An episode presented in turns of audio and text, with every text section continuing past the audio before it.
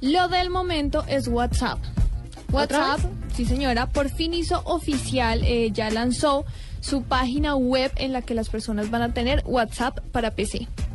Entonces, lo que la gente debe hacer es simplemente ingresar a la página web que es web.whatsapp.com. Eh, hay que hacer una aclaración importante y es que está para todos los sistemas operativos menos para iOS. ¿Ah? Discriminación. Está para todos, para Windows, para BlackBerry, para incluso hay uno de Nokia, Android por supuesto, pero para iOS no está. Pero ¿cuál será la razón de que no esté para iOS? Eh, creo que hubo un problema en el desarrollo final eh, de, la, de la aplicación para iOS, entonces dicen que en unos poquitos días va a estar, pero por el momento no está disponible para iOS. La gente, lo que les digo, solamente tienen que entrar ahí. Eh, para por seguridad, lo cual me parece importante porque muchos pensaban que solamente era meter el número de celular. Eh, lo que hay que hacer es escanear un código QR con el celular y listo. Se Ah, loguea inmediatamente. ¿Qué es un código QR? Un código QR, explíquenos usted, Murcia. Un código QR es un código de barras digital. Ya no, ya todo el mundo puede hacer un código QR.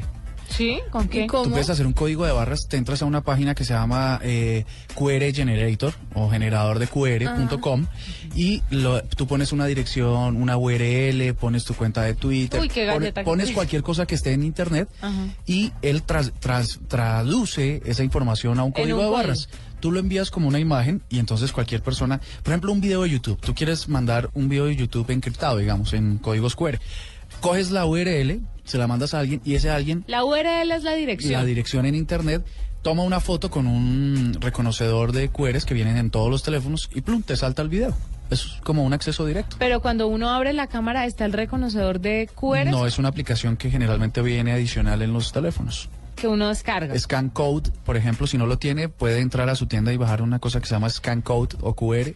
Y se baja la aplicación y lee cualquier código de barras. Entonces tú te vas a un supermercado, con el teléfono escaneas, con la cámara por supuesto, y te dice qué es la información que el supermercado le puso a ese código de barras. Ah, Como lo que les conté de los pañales de Amazon. Que van a venir con un código QR que le dice a uno dónde los hicieron, con qué materiales los hicieron, si son orgánicos, si no son orgánicos. Exactamente, tú puedes leer grandes cantidades de información con el QR. Qué interesante. Muy chévere.